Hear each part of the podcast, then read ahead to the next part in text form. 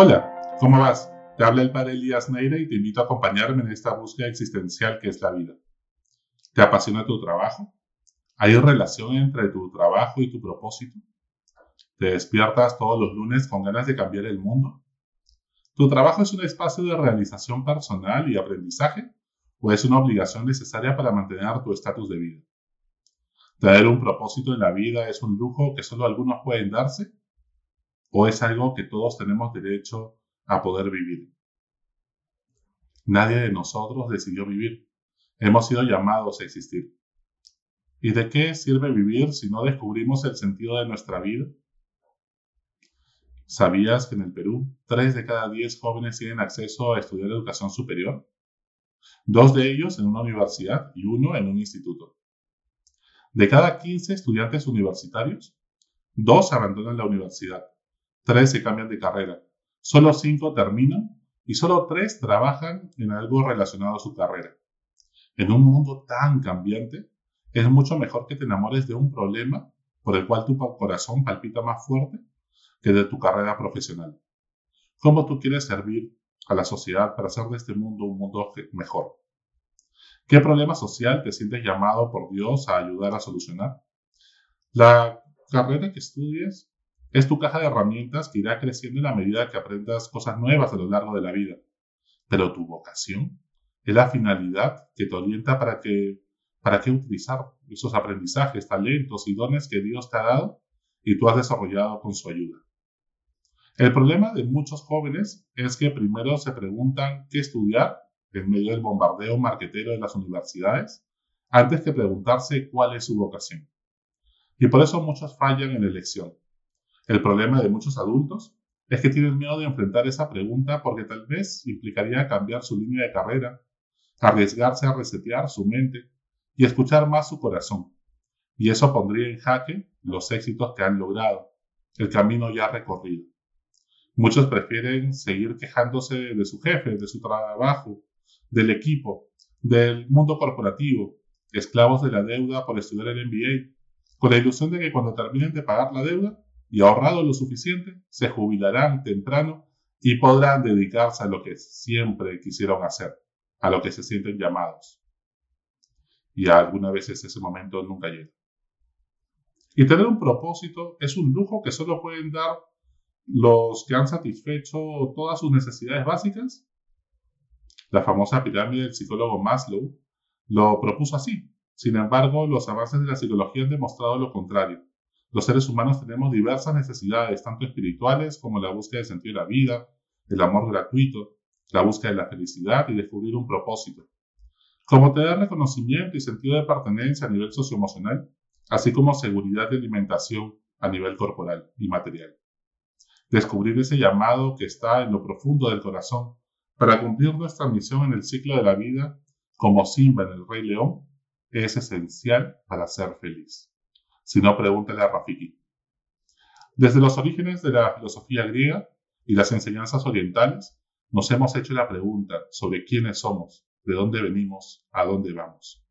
¿Y cuál es el sentido de nuestra existencia? Conócete a ti mismo es el mantra de la sabiduría.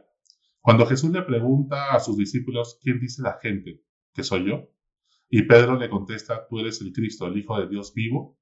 Jesús le responde, y tú eres Pedro, y sobre esta piedra edificaré mi iglesia. Al igual que Pedro, este humilde pescador, solo cuando descubres quién es Dios, Dios mismo te revela quién eres tú y cuál es tu misión en la vida. Porque quién eres tú y quién es Dios para ti son dos caras de la misma pregunta. Muchos se evaden esta pregunta en la juventud para que los juzguen en la adultez y los atormente esta pregunta en la ancianidad pero nunca se va del todo. Siempre está presente en lo profundo de nuestro corazón. Siempre reaparecen esperando una respuesta. Y por eso se nos da la crisis de los 30, la crisis de los 40, la crisis de los 50, hasta que en algún momento encontremos respuesta a esta pregunta que revolotea en el fondo de nuestro inconsciente. En el Evangelio de hoy, Jesús se sube a la barca de Pedro, le dice que reme mar adentro para pescar y a pesar de todo el esfuerzo, dedicación y experiencia de Pedro, un experimentado pescador y sus compañeros, no logran pescar nada. Jesús le dice que vuelvan a intentarlo tirando las redes a la derecha. Así que con humildad lo vuelven a intentar. Así se rompen las redes por la cantidad de peces y es que cuando Dios da, siempre da en abundancia. Entonces Pedro, lleno de asombro, se arrodilla ante Jesús y le dice, apártate de mí, que soy un pecador. Y Jesucristo le responde, no tengas miedo, a partir de ahora serás pescador de hombres. Y dejándolo todo, lo siguieron. Primero, Dios aprovecha la ocasión de fracaso de Pedro para interpelarle la vida. Cuando todo está viento en popa, todo nos va bien, nos llenamos de orgullo, estamos distraídos con nuestros propios éxitos, buscamos que los demás nos envidien, y los éxitos mismos opacan el llamado de Dios, que siempre está allí, en nuestra conciencia. Pero cuando las cosas no andan bien en el trabajo, en la familia, o de repente estás desocupado, puedes escuchar ese llamado que siempre estuvo allí. En segundo lugar, se requiere humildad para buscar la verdad con sinceridad. Qué humildad de Pedro, para que siendo un pescador experimentado, siga las indicaciones sobre pesca de un carpintero. Si no buscas con humildad, ni lo intentes. Tercer lugar, Dios siempre da en abundancia. Es un derroche de gracia, un derroche de amor. Te sobrepasa completamente y por eso genera asombro. No nos lo esperábamos. No nos lo merecíamos. Dios siempre, Dios siempre pudo, puede hacer maravillas en nuestra vida. Cosas inesperadas que te sacan de tus pobres expectativas cuando menos lo esperas. Esto acontece en tu historia personal. Allí es donde debes buscar tu vocación, y no solo en un test vocacional, que es la foto del momento.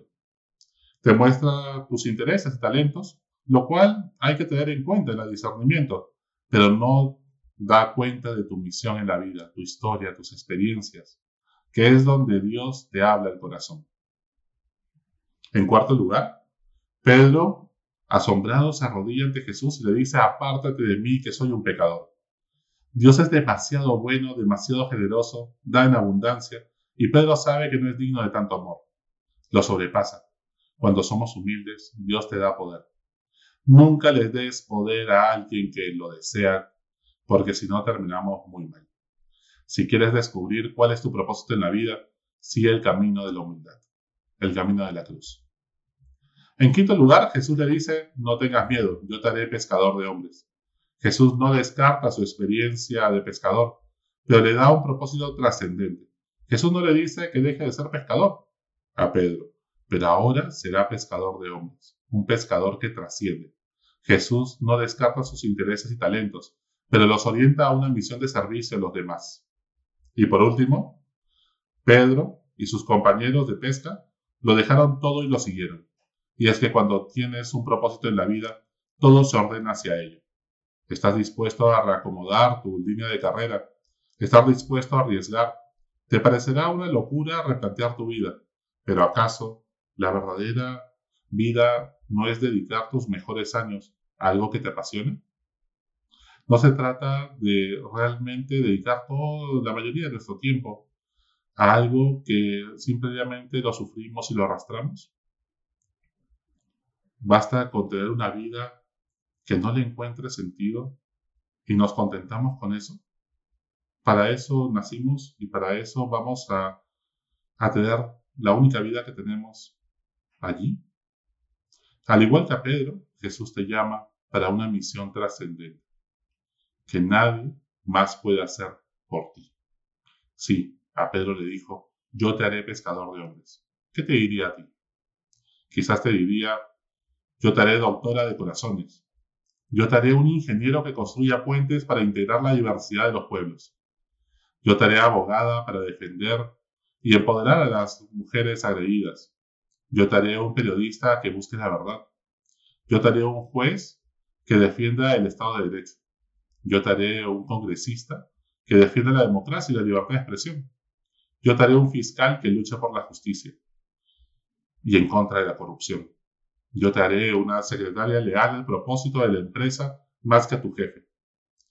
Yo te haré un chofer de transporte público que vele por la seguridad de los peatones. Yo te haré un empresario consciente de su liderazgo socialmente responsable. yo te haré un futbolista que deje todo en la cancha.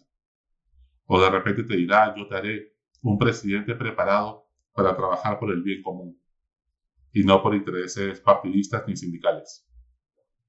¿A qué te ha llamado a ti, Dios? ¿Cómo todos los talentos y cualidades que Dios te ha regalado y que tú también te has esforzado en desarrollar, pues puedes ponerlos al servicio del bien común, para hacer de este mundo un mundo mejor, para construir el sueño de Jesús? Hasta la próxima. Sigue buscando que Él te encontrará.